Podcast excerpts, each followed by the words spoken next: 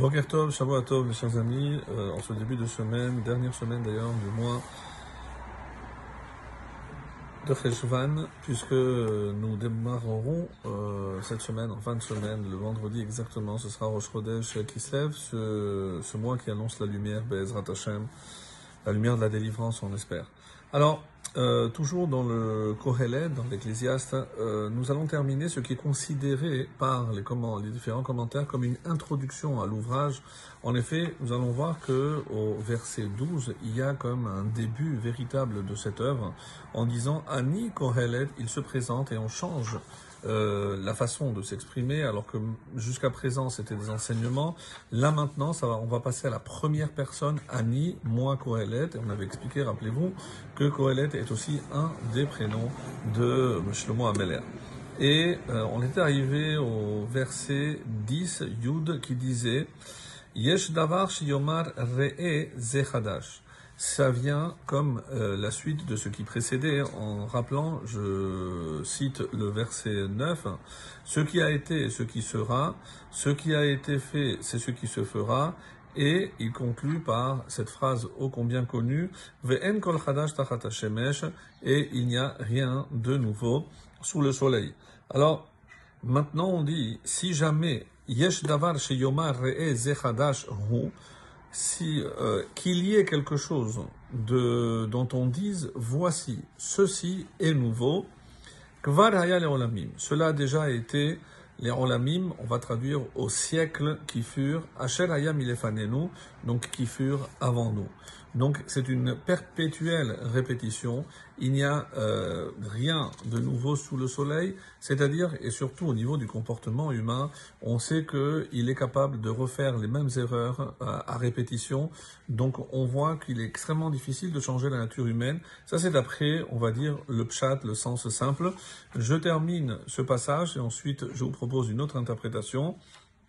Et pourquoi Pourquoi je ne peux pas dire que c'est nouveau?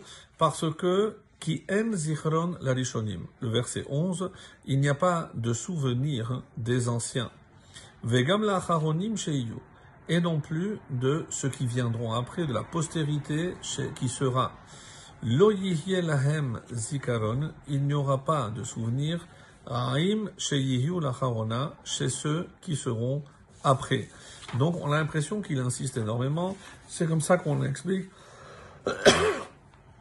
Pardon, que la raison pour laquelle on ne peut rien considérer comme nouveau, c'est que, encore une fois, c'est une éternelle répétition. Répéter, ça veut dire que ce sont des choses qui ont déjà eu lieu, euh, et on le sait, on voit malheureusement euh, les guerres, les comportements de l'homme hein, tout au long de son histoire n'est qu'une éternelle répétition, malheureusement, de ces, euh, ces égarements, pour ainsi dire.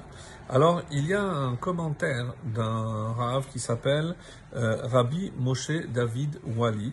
Donc, c'est un ouvrage euh, qui euh, est un commentaire sur les euh, cinq Megillot et il ne fait pas un commentaire linéaire, il prend par groupe, par thème et ce Rav est un des disciples de Ramchal, de Rabbi Moshe Chaim Luzato. Alors, euh, en, fouillant, donc j'ai découvert cet ouvrage et euh, je ne vais pas revenir sur ce qui a été, même si peut-être de temps en temps je, je, ferai allusion, mais en tout cas sur ce passage, il a une interprétation très originale par rapport au terme qui est utilisé. Kvar haya le. Ça a déjà été.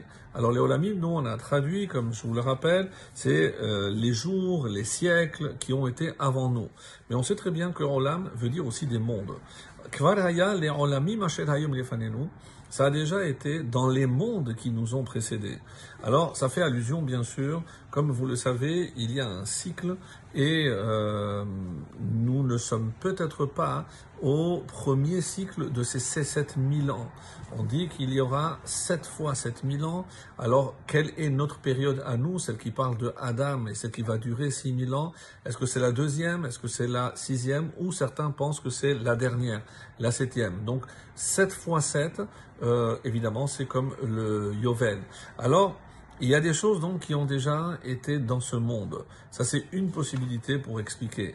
D'autres, on sait qu'il y a quatre mondes. Le monde qui sont exprimés par le terme Abia, Atzilut, le monde de l'émanation. Euh, après Beria, la vraie, la création. Yetzira, la formation. Et Asiya, le monde de l'action. Le monde où nous nous trouvons est considéré comme le monde de la Asiya. Et de là, il veut nous dire que tout ce qui se passe dans ce monde découle des mondes qui sont au-dessus. Et ici, Hachet Hayum qui nous précède. Autrement dit, rien ne peut se dérouler dans ce monde si ça ne provient des mondes supérieurs. Donc c'est évidemment une autre lecture très originale par rapport au fait que le monde matériel n'est que la représentation, la projection de ce monde spirituel. Voilà ce que je voulais rajouter. En attendant donc la suite à partir de demain pour le verset 12. Excellente journée, Shavuot